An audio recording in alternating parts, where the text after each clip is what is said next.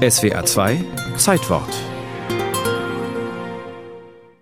Landgericht Bonn, Schwurgerichtssaal 113. Es ist Montag, der 16. Februar 1987.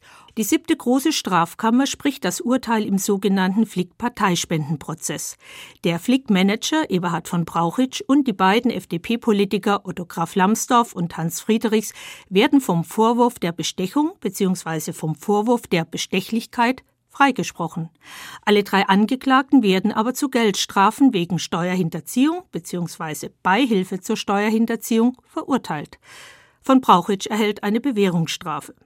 Das Gericht folgte in keinem Punkt den Strafanträgen der Staatsanwaltschaft. Die hatte von Brauchitsch vorgeworfen, mit Spenden Einfluss auf politische Entscheidungen genommen zu haben. Die beiden Politiker hätten das Bargeld in voller Kenntnis der damit verfolgten Absichten entgegengenommen. Konkret, die Steuerbefreiung beim Verkauf der Flickschen Daimler-Aktien sei mit Parteispenden erkauft worden. Die Richter konnten nach 18-monatiger Verhandlung allerdings keine Unrechtsvereinbarung zwischen Manager und Politiker erkennen. Also, die Beschuldigten waren nicht korrupt.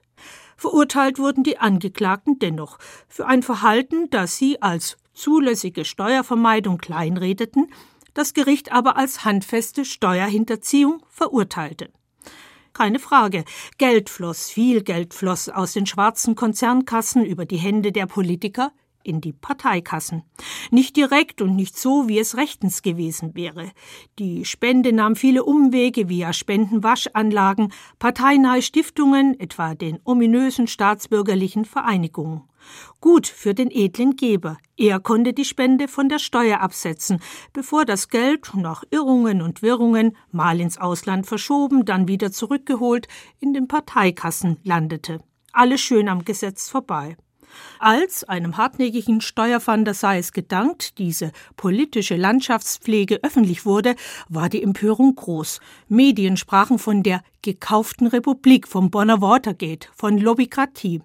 Hüter der Demokratie sahen allerorten Vertrauensverlust in die Politik. Empört, naturgemäß aus ganz anderen Gründen, zeigten sich die Politiker. Der staatsanwaltschaftliche Vorwurf, bestechlich zu sein, hat Graf Lambsdorff nach eigenen Worten tief verletzt. Der Vorwurf sei eine Unverschämtheit. Legione müssten sie bestrafen, wenn das schon Beihilfe zur Steuerhinterziehung sein soll, so der Angeklagte in seinem Schlusswort.